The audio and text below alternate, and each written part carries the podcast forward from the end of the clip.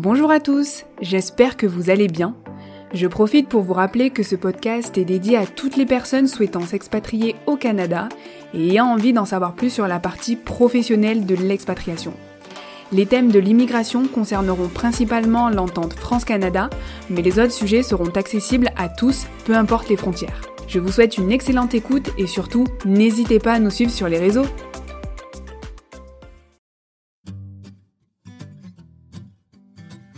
Quand tu es entrepreneur, tu l'as dans le sang également. Mhm. Mais euh, c'est sûr, en entrepreneuriat HEC, ils vont pas te montrer euh, comment. ben, Ils vont te montrer comment faire ta business, mais ils vont pas te dire fais ta business dans telle idée, dans telle industrie, Oui. dans tel truc. Donc, il y a une partie que ça vient euh, de façon intrinsèque.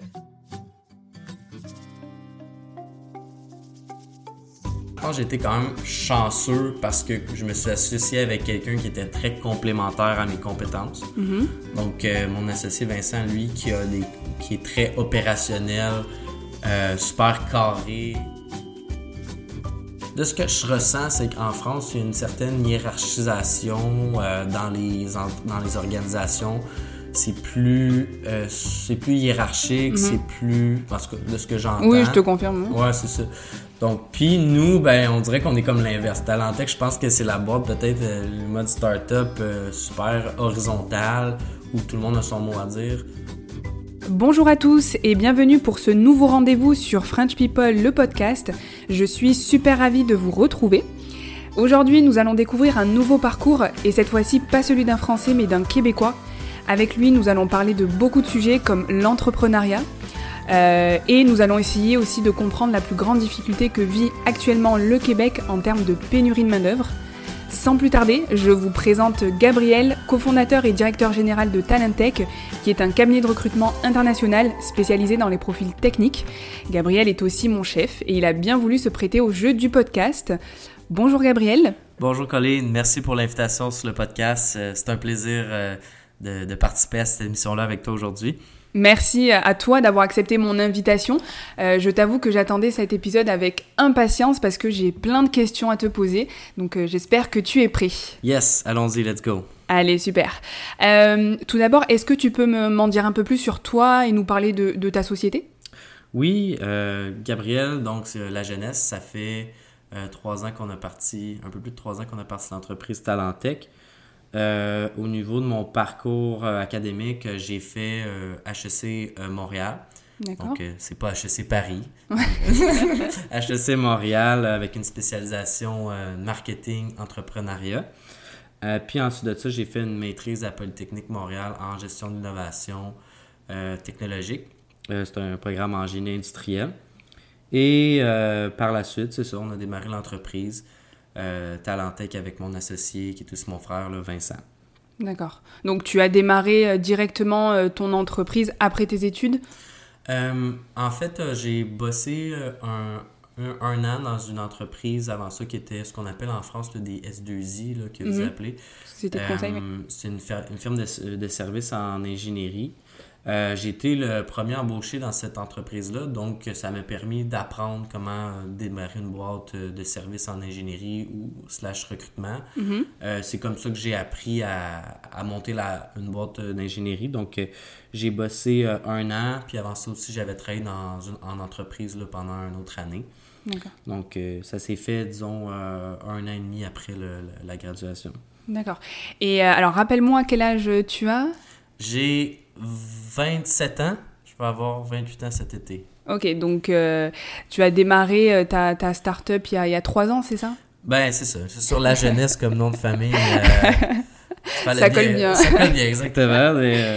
Oui, on a commencé à, à 24 ans euh, que j'ai commencé la, la, la compagnie. Mhm. Euh, Vincent, lui, je pense qu'il avait 23, Ouais. donc très jeune.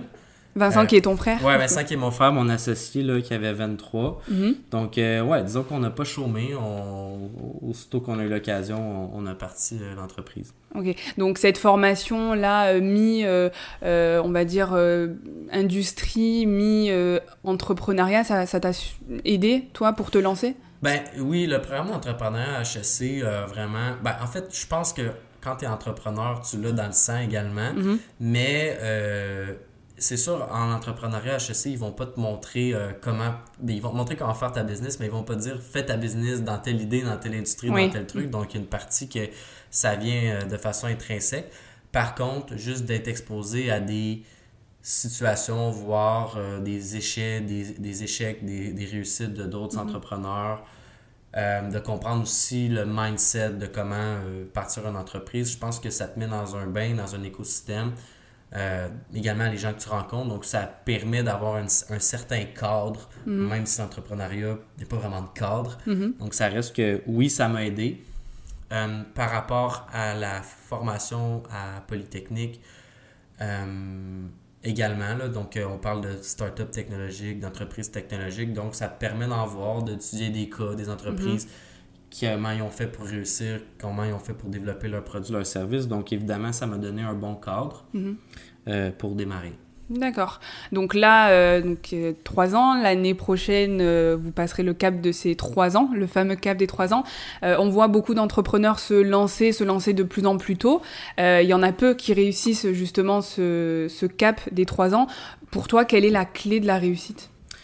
Ah, c'est une, très bonne, une très bonne question. Euh, c'est vrai que je pense que, tu sais, on en voit beaucoup là, des, des, des, livres en ce moment, des, euh, des, des même moi, mon, mon, Instagram, on dirait c'est juste ça. Comment, de, comment devenir euh, riche avant 30 ans, comment développer ça. On dirait qu'on est tellement envahi là, de cette hustling culture-là. Mm-hmm. je dirais que il y a peut-être trois éléments, moi, que je retiens. De, puis je parle pour moi, là, je parle mhm. pas pour les autres. Là, je pense pas qu'il y a comme une méthode clé du succès. Méthode miracle. ouais, une méthode miracle, parce que je voudrais pas justement parler comme toutes ces... ces euh, euh, comment je dirais c'est euh, ces vendeurs de rêves peut-être? ces vendeurs de rêves là que je vois là sur Instagram puis sur les vidéos mais je dirais que moi qu'est-ce qui a fonctionné Premièrement, je pense que j'ai été quand même chanceux parce que je me suis associé avec quelqu'un qui était très complémentaire à mes compétences. Mm-hmm. Donc, euh, mon associé Vincent, lui, qui, a des, qui est très opérationnel, euh, super carré, euh, introverti, super carré. Puis moi, à l'inverse, ben, je suis super extroverti, plus développement des affaires, vente. Donc, déjà à la base, on avait une base complémentaire. Mm-hmm. Je sais pas si ça s'est fait de façon euh, organique quand on a de façon biologique quand on a grandi, mais euh, puis tu sais même dans notre enfance ça a tout le temps été ça, tu sais euh, moi par exemple on faisait des trucs, on a tout le temps joué ensemble, on a tout le temps, mettons, dans les équipes de hockey, on était tout le temps ensemble. Donc, ça le fait qu'on a comme développé, je pense, des complémentarités naturelles en mhm. vieillissant. Puis, c'est ça, ça c'est comme si en business, c'est un prolongement de notre, de notre parcours. Donc ça, je pense que c'est un élément. Donc c'est sûr que pour ma part, ça a été de la chance. C'est mon frère, on a déjà une mhm. relation naturelle. Euh, mais pour quelqu'un qui part en affaires puis qui veut s'associer avec quelqu'un, euh, c'est un travail de plus, de, de faire confiance à une autre personne. Donc, euh, c'est aussi, puis d'avoir la même vision, la même, la même façon, la même, les mêmes intentions stratégiques, c'est difficile. Donc, ça, c'est un élément qui a joué de notre côté en débutant. Euh, deuxièmement, je dirais la, la, deuxième chose qui fait en sorte, je pense que qu'on a réussi, euh, c'est en termes d'action. Donc, euh, les, idées, c'est bien. moi, pour ma part, j'en ai plein des idées. Puis à chaque, à chaque jour, j'en ai des nouvelles. Puis j'aimerais ça toutes les faire. Mais je pense que qu'est-ce qu'il faut, qu'est-ce qui est important quand tu commences, c'est juste un nombre d'actions. C'est juste, les gens minimisent quand ils partent en business le nombre d'actions qu'il faut pour commencer à avoir des résultats. Puis je dirais que notre première année, là, ça a été beaucoup, beaucoup de volume, volume de répétition, répétition d'action. Puis euh, maintenant, aujourd'hui, encore aujourd'hui, là, mm-hmm. tu le sais, Colin, on travaille ensemble, on fait des actions à longueur de journée. Euh, puis je pense que c'est ça qui, qui est la, une des clés du succès. Mm-hmm. Euh, puis peut-être le troisième élément, puis ça, je, je pense que je l'ai, j'ai été chercher cette réflexion-là avec ma formation, c'est d'aller dans un marché qui a déjà un besoin, euh, qui a déjà quelque chose qui se vend. Donc, dans notre cas, on fait du, on, on fait du recrutement. Mm-hmm. Le recrutement, ça existait déjà avant qu'on commence la boîte. Recrutement international, ah, on ajoute une touche qui est différenciateur, mais ça reste qu'on n'a pas réinventé la roue. Là. On, travaille dans un domaine qui, est, euh, qui existait déjà avant. Donc, ce qu'on voit, moi, ce que je vois souvent, c'est des gens qui ont des idées, qui veulent partir des trucs dans des marchés qui existent où il n'y a pas nécessairement déjà quelque chose qui se vend. Mhm. Ou, euh, donc ça, pour moi, je pense que c'est un... C'est un... Euh, c'est un risque, ça? Ouais, c'est un risque, c'est ça. Donc pour moi, je, je veux dire, je me verrais pas partir un nouveau truc qui n'existe pas déjà ou quelque chose... Donc c'est peut-être que j'ai un petit côté conservateur, là, mais... Euh, tu sais, exemple, les, les, idées là, comme partir Facebook, ben, ou partir des trucs vraiment nouveaux, euh, c'est quand même des minorités, mm, mm. les, les, business qui réussissent à percer dans, dans, ces domaines-là. D'accord. Donc si je résume là, première, euh, première euh, on va dire, chose importante, c'est de trouver un bon associé. Je dirais que oui. ça se fait être seul, mais même au niveau psychologique, être seul dans ses pensées, soi-même. Mm. Tu sais, Vincent et moi, on, se parle tous les jours, OK, de nos idées. Ça, ça te permet d'avoir une certaine validation sur tes décisions. Tandis que mhm. quand, moi j'admire les entrepreneurs là, qui démarrent tout seuls puis qui, qui, ont leur business tout seul parce que personnellement, je, ne sais pas comment je ferais. Là. Mhm. Euh, c'est dur d'avoir tout ce poids-là de décision sur ses épaules. Donc, euh, je pense que avec un, avec un associé, on est capable seul, on est capable d'aller mm. plus vite, mais avec un associé, on est capable d'aller beaucoup plus loin. Ok, donc choisir un bon associé. Deuxièmement, les idées c'est bien, mais les actions c'est mieux. Et troisièmement, donc choisir quand même un, secteur d'activité qui existe, c'est moins risqué, mais tout en ayant ce, euh, cette plus-value là qui n'a pas encore été exploitée, parce que mhm. sinon tout le monde ferait la même chose. Eh, exactement. Puis si je peux donner un exemple, euh, par exemple dans les dernières années, les dix dernières années, euh, on a vu plein de, de bières de microbrasseries qui sont mhm. arrivées sur le marché.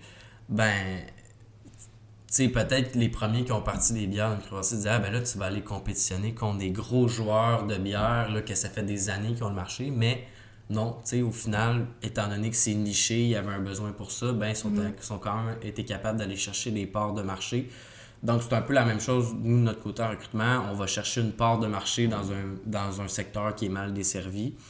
Euh, puis, euh, c'est pas l'exemple concret, ben, ça pourrait être, on n'essaie pas de, démarrer une nouvelle sorte de boisson. Là, On n'essaie mm-hmm. pas de partir un, un, nouvel, un nouvel type d'alcool, euh, ce qui est vraiment plus difficile. on, on, offre un service différencié dans un, dans un secteur où il y a déjà un marché. D'accord, ok. Bah écoute, c'est parfait, c'est clair.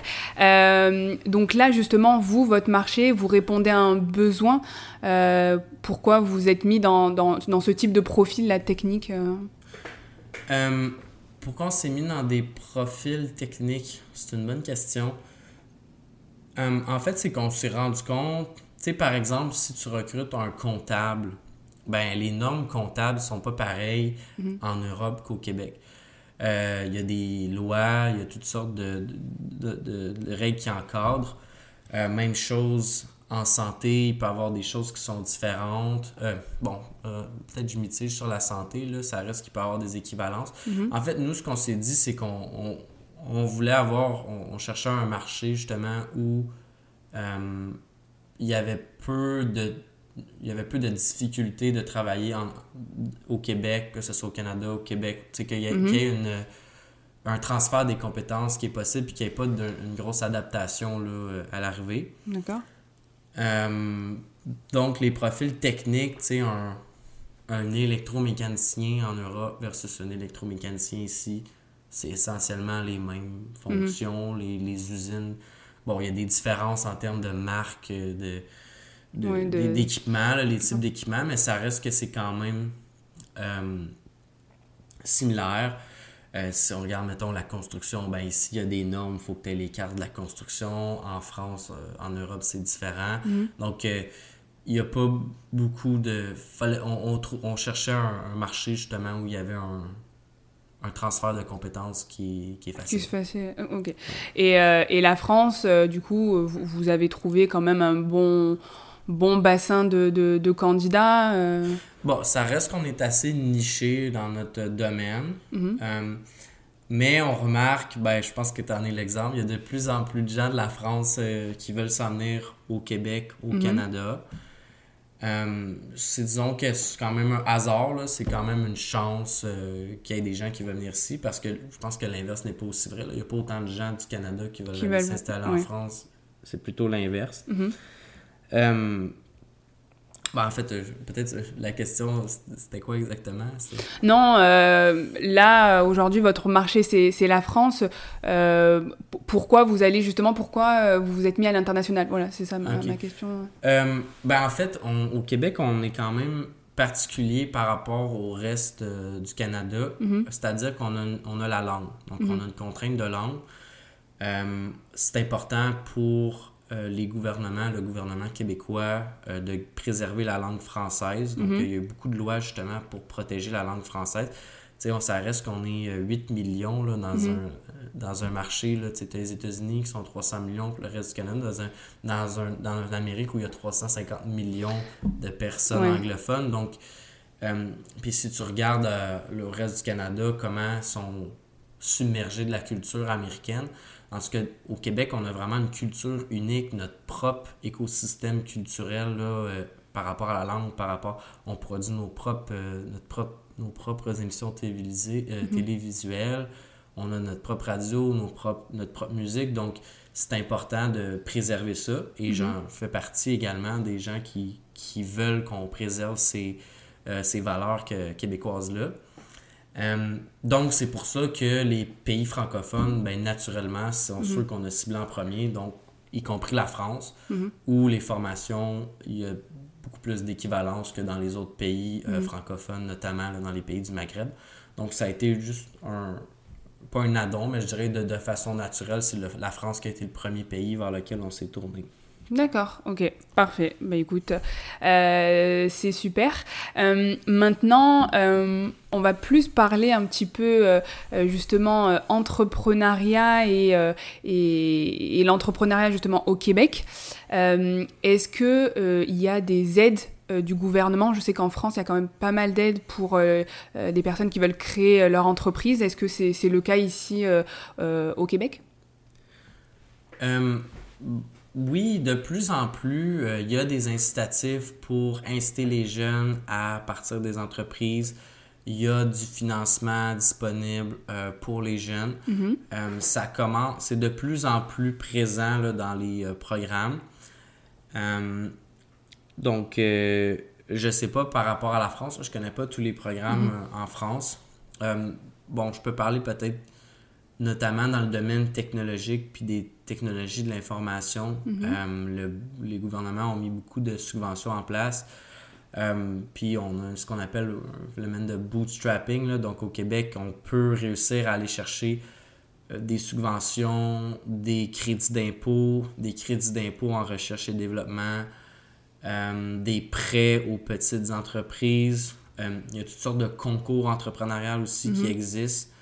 Euh, donc, c'est pas nécessairement de l'argent donné, mais si tu travailles, tu te montes un bon plan d'affaires, euh, tu fais des démarches, euh, tu contactes des gens, il y a moyen d'aller chercher des ressources sans nécessairement avoir mis un gros capital initial. Mhm. si l'idée est bonne, puis s'il y a quand même un, certain engouement, là, je pense que c'est réaliste c'est faisable.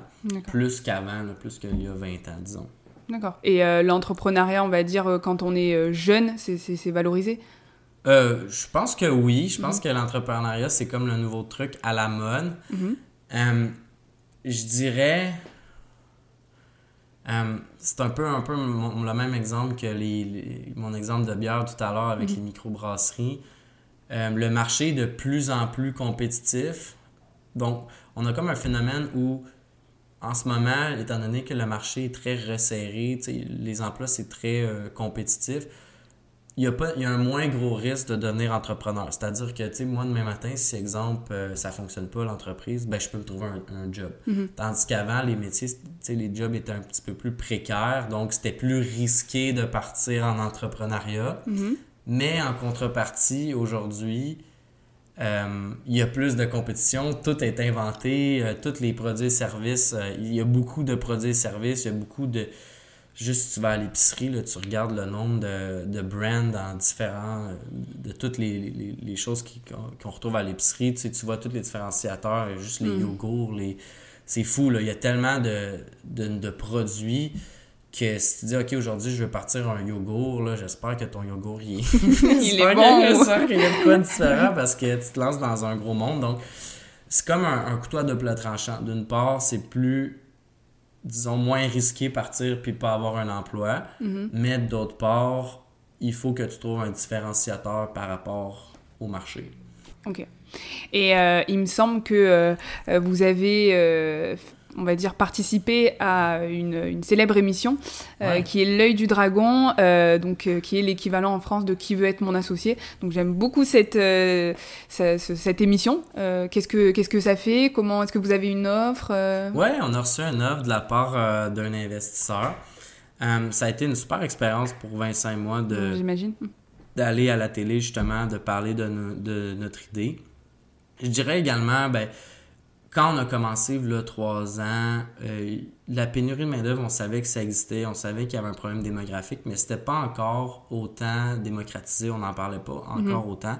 Donc, nous, le but aussi, c'était d'aller, sais, d'aller à la télé puis de dire, ben, écoutez, il y a des jeunes ici qui sont vraiment en train de régler le problème, qui ont des, qui ont une, euh, qui ont mis en place un plan, justement, puis des solutions pour euh, régler le problème. Donc, c'est un peu aussi une façon pour nous de nous affirmer dans notre, euh, dans notre idée, puis dans, notre, euh, dans nos intentions. Puis, quand tu pars une entreprise, on dirait au début, tu as tout le temps un peu le syndrome de, de l'imposteur. Tu Mhm. Tu pars le truc, euh, puis euh, il y a comme un moment où, OK, je, je travaille, je travaille, je, fais un tr- je suis en train de partir une boîte de recrutement, je suis en train de monter des trucs, mais tu te considères pas encore comme un entrepreneur. Puis on Mhm. dirait que ce, ce moment-là, ça a été vraiment un moment critique pour nous où on a fait, OK, ça y est, là, on est des entrepreneurs, on est passé à la télé, il y a des gens qui supportent notre idée, puis on, on a reçu tellement des bons commentaires aussi euh, que ça nous... sais, rassure. Ça, nous a rassurés, ouais, pas de rassurés, mais ça nous donne une certaine validation. Les gens nous ont encouragés, puis euh, on dirait que quand tu es entrepreneur, euh, tu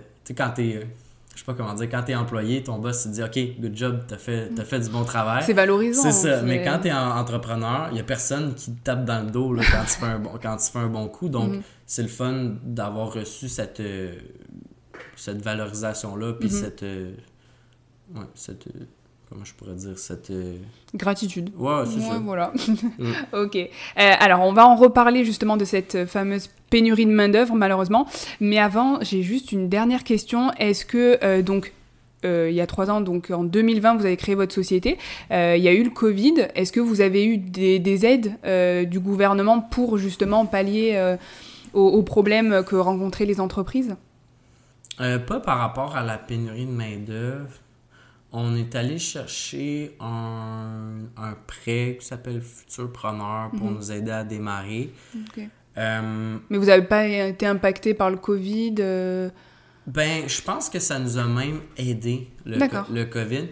Euh, parce que, justement, le COVID, le COVID a fait en sorte qu'il y a plein de gens qui ont pris leur, euh, leur retraite durant cette période-là, qui se disaient...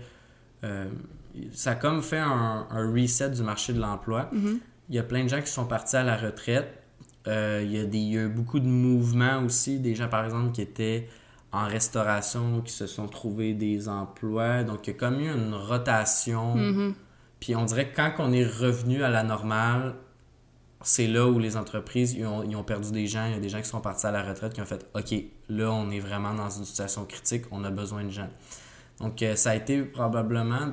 Ça, c'est ma perception Mhm. dans mon industrie, dans mon domaine. On dirait que ça a marqué euh, une transition euh, où, où là, de plus en plus, les entreprises ils, commen- ils ont commencé à vraiment réaliser les effets de la pénurie de main-d'œuvre sur Mhm. leurs entreprises. Tandis qu'avant, on dirait, peut-être, il y en avait qui étaient encore dans le déni, disons. Peut-être qu'il y a des entreprises qui euh, pensaient euh, qu'ils pouvaient quand même recruter euh, localement et qu'en fait ils se sont, bah, ils ont vu que c'était difficile, très difficile, donc ils se sont plus ouverts à, au recrutement à l'international. Ouais, donc c'était tout bénéfique. Exactement. pour, euh, pour vous. Qu'on dit souvent, c'est pour nous, le recrutement international, c'est pas une option, c'est une adoption.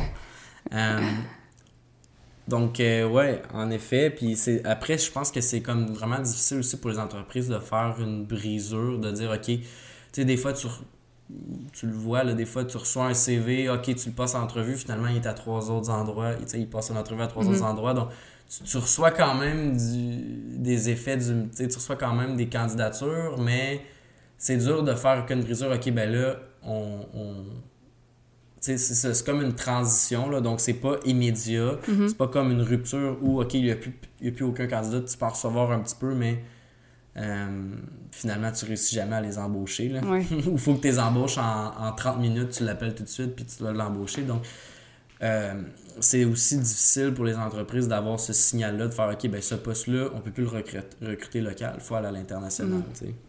Mm. Tout à l'heure, tu m'as parlé justement de pénurie de main-d'œuvre. Euh, c'est un sujet intéressant parce que souvent, les candidats, euh, bah, surtout les candidats français que, qu'on rencontre euh, en entretien, ne connaissent pas vraiment la situation du marché actuel de l'emploi ici. Donc, moi, je, je, leur explique. Hein. mais pour toi, je voulais avoir ton, ton avis.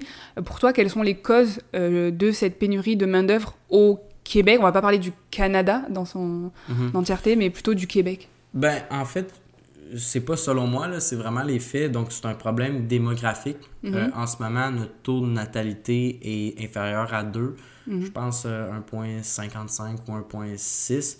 Donc, euh, la population ne se régénère pas naturellement. mhm. Donc, ça veut dire que à chaque fois qu'une personne décède, il n'y a pas assez de personnes qui naissent. Donc, c'est un problème démographique qui touche la plupart des pays occidentaux, donc la France y compris, mhm. ont ce problème-là. Euh, donc, euh, c'est un, un, phénomène mathématique. C'est simplement qu'il n'y a pas assez de gens pour renouveler euh, la population. Et je pense que le Québec est plus touché justement à cause de... Pas je pense, le Québec est plus touché à cause justement de la barrière de la langue. on, on, regarde le reste du Canada, ils ont déjà une immigration naturelle qui est plus importante. Euh, notamment, euh, étant donné qu'ils peuvent aller recruter des gens en anglais. Mm-hmm. Euh, donc, ça fait en sorte qu'au Québec, c'est encore plus critique la situation. Mm-hmm. et est-ce que tu penses que les solutions mises en place par le gouvernement sont suffisantes actuellement pour pallier à, cette pénurie? Bon, on se lance dans une question politique. c'est pas facile pour le gouvernement. Je me mets à leur place d'une part, tu veux préserver la langue, tu veux préserver la culture, tu veux pas diluer euh, la culture, tu mhm. veux garder ton, ton identité culturelle. Euh, puis d'autre part, euh, on a un écosystème d'entreprise au Québec qui est très PME, donc petite, moyenne entreprise. Mhm. on disait que le, en 2000, je pense que c'est 7 milliards que ça a coûté pour l'industrie manufacturière en 2022, le, mhm. le pénurie de main-d'œuvre. Donc, c'est comme une balance, de trouver comment je préserve la langue en même temps sans trop affecter mon économie. Mm-hmm. À mon avis, on n'en fait pas assez pour accueillir plus d'immigrants. Mm-hmm. C'est une situation, selon moi, en ce moment, euh, on va, c'est les, les, les, petites, les moyennes entreprises, c'est les gens qui vont, c'est les entreprises qui vont souffrir. Mm-hmm. Euh, puis, tu sais, c'est ça, on parle des entreprises, mais les gens aussi réalisent pas que ça les impacte eux aussi directement. Parce que avec une population qui est plus âgée, euh, nécessairement, tu as des coûts en santé qui sont plus importants. Euh, tu as, des services de, de sociaux, les écoles, mm-hmm. euh, donc il faut que, que, tu finances.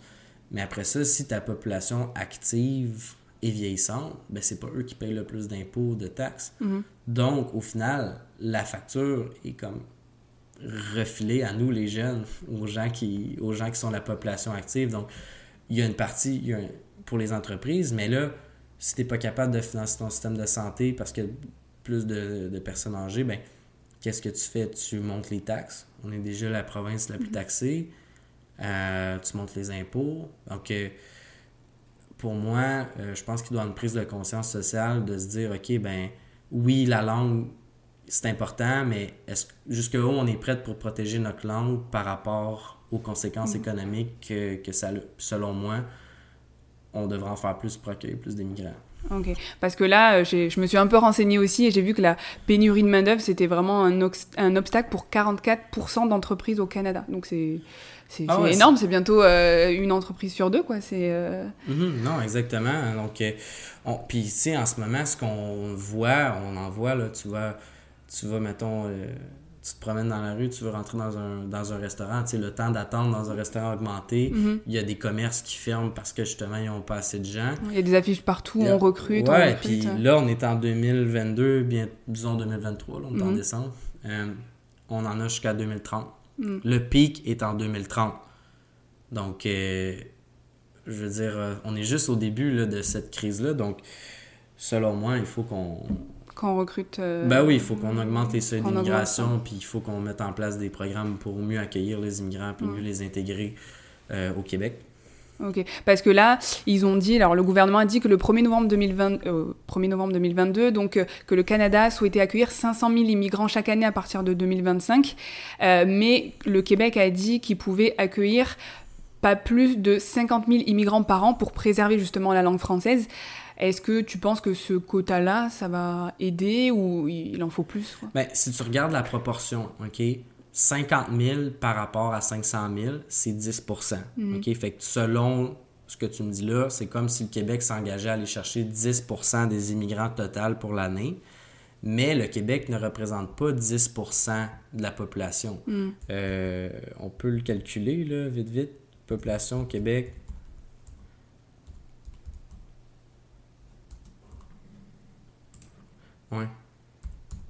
Donc, euh, le Québec, euh, on, est, on est 8, à peu près 8 millions d'habitants par mhm. rapport à une population totale de 36 euh, millions au Canada.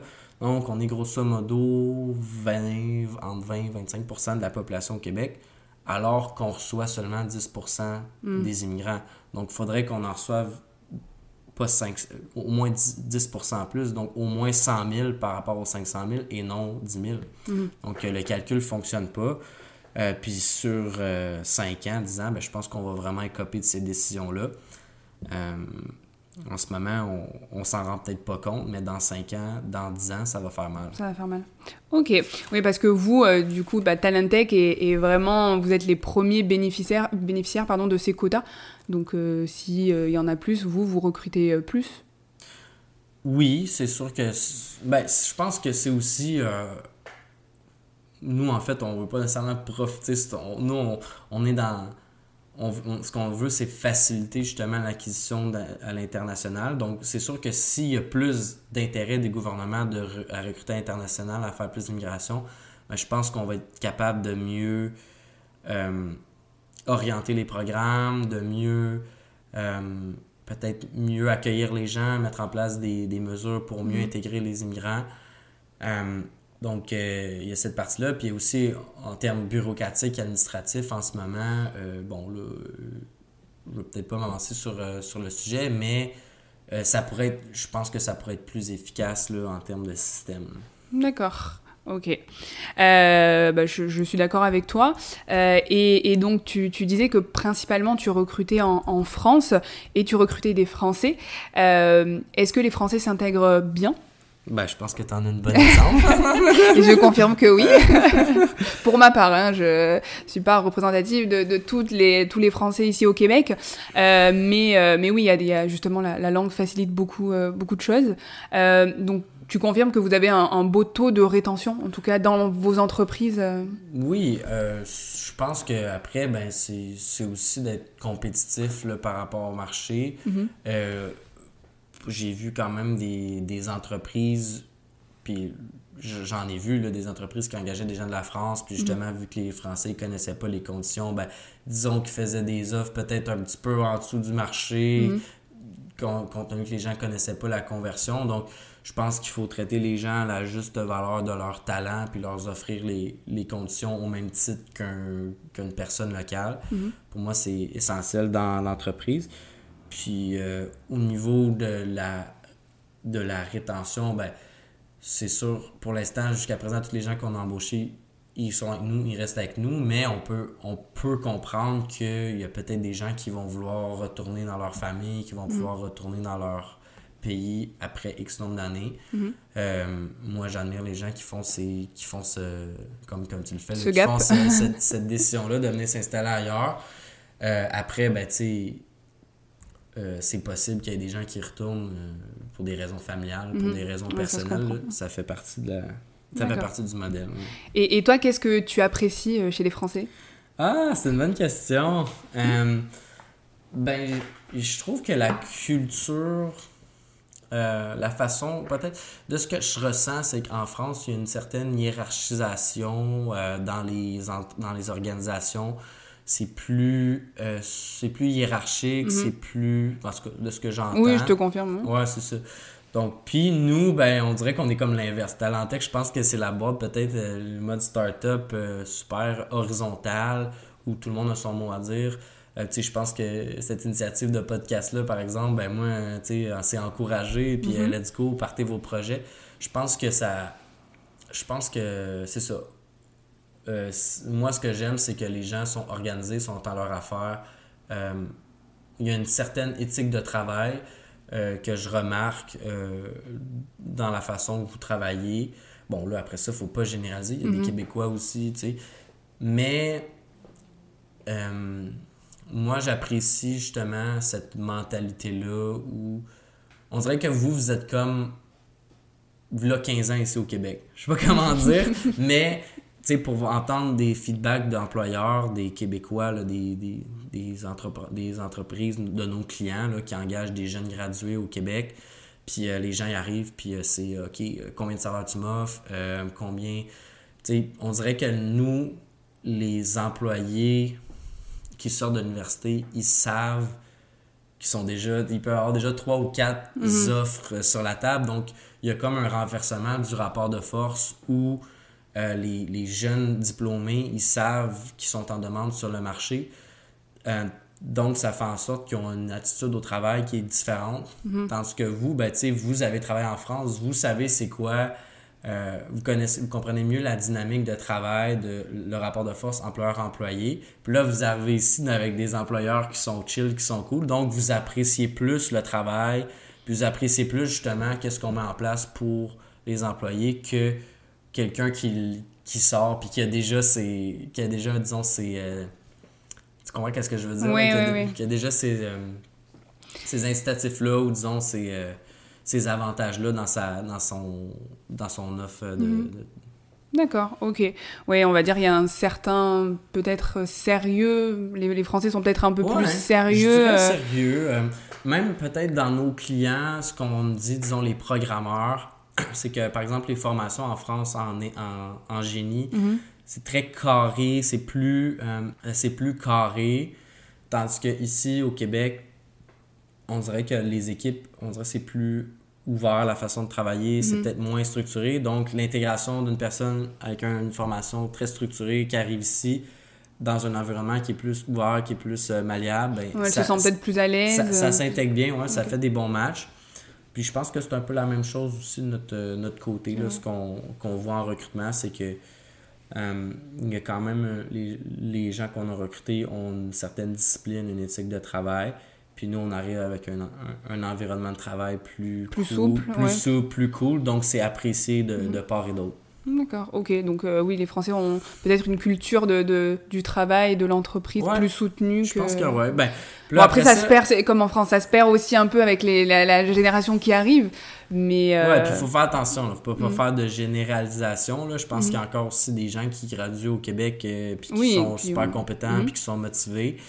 Mais ça reste que la, le sentiment global chez nos clients, mm. moi, de ce que j'observe, quand je parle des entreprises, c'est que euh, c'est plus, euh, tu sais, par exemple, avant, tu sortais, je pense en comptabilité, tu allais travailler pour un Big Four, puis tu faisais des heures et des heures, puis on dirait que les jeunes de nos jours, c'est plus la partie équilibre de travail qu'ils recherchent, mm-hmm. c'est plus, euh, c'est d'autres, d'autres critères qu'ils vont regarder pour choisir un emploi. donc, c'est ça. Ok. Euh, maintenant, euh, on va plus parler un peu lifestyle. Euh, donc là, on est à Montréal. Pourquoi vous avez choisi de, monter votre entreprise à Montréal? Parce qu'il me semble que toi, tu viens plus de, la région. Mm-hmm. ben, on a fait nos études à Montréal. Moi, j'ai mm-hmm. fait mes études à Montréal, puis j'ai toujours habité à Montréal depuis l'université, donc ça fait mm-hmm. peut-être sept ans. Ben, c'est une question aussi d'opportunité, le, le, bassin, la connectivité. Euh, faut être, euh, pour faire les affaires, il faut être dans un milieu où est-ce que ça bouge, où est-ce que... dans une grande ville. Dans hein. une grande ville, ouais, c'est ça. D'accord. Ça s'est fait naturellement, mais aussi Montréal en tant que tel, moi j'aime beaucoup la ville. Euh, c'est comme une, une, ville où euh, tu as comme les avantages de la grande ville sans les désavantages donc, en termes juste de coût de la vie, si on compare par rapport au, à l'Ontario, à Vancouver, c'est C'est quand même plus abordable.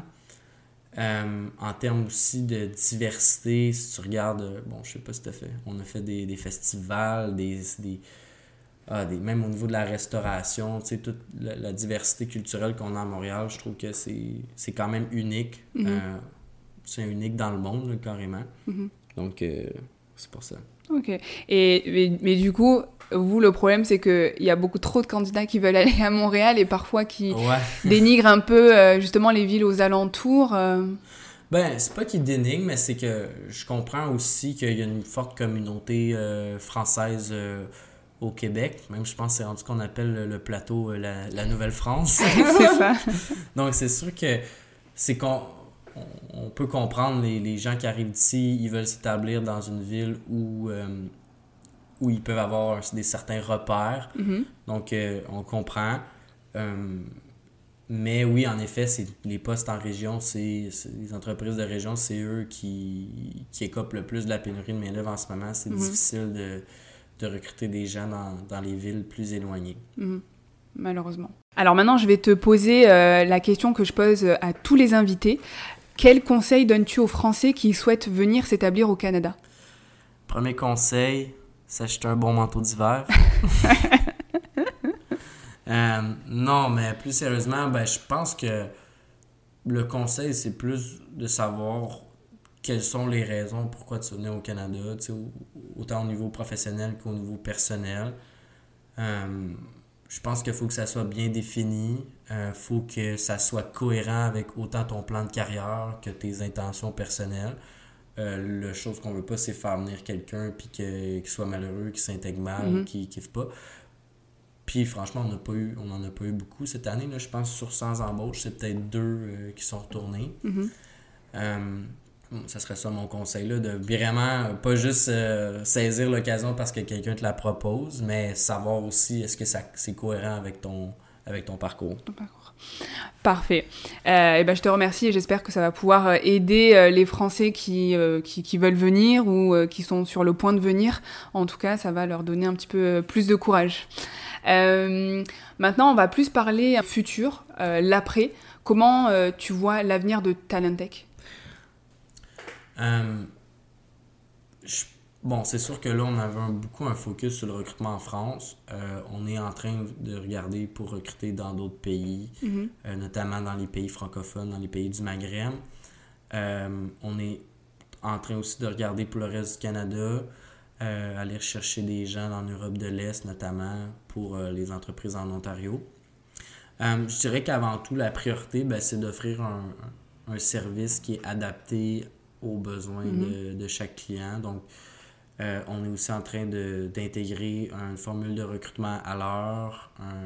on est en train aussi de d'intégrer, bon, je veux pas te dire les scoops, là, mais au final aussi, la, partie migration, d'avoir un département de migration. Donc, au final, l'idée, c'est vraiment de diversifier l'offre, mm être capable de répondre aux besoins euh, spécifiques de chaque client, pas seulement avec une formule, mais une formule qui est modulée par rapport à leurs besoins. D'accord. Donc euh, plein, de, plein de projets. Et toi, personnellement, qu'est-ce qu'on peut te souhaiter pour euh, le futur? Qu'est-ce qu'on peut me souhaiter pour le futur? Euh, La réussite? Ben, La santé? Non, mais qu'est-ce qu'on peut me souhaiter pour le futur par rapport à Talentech? Je dirais, je pense que qu'est-ce qui a fait le, succès jusqu'à présent, c'est qu'on on, s'est entouré des bonnes personnes.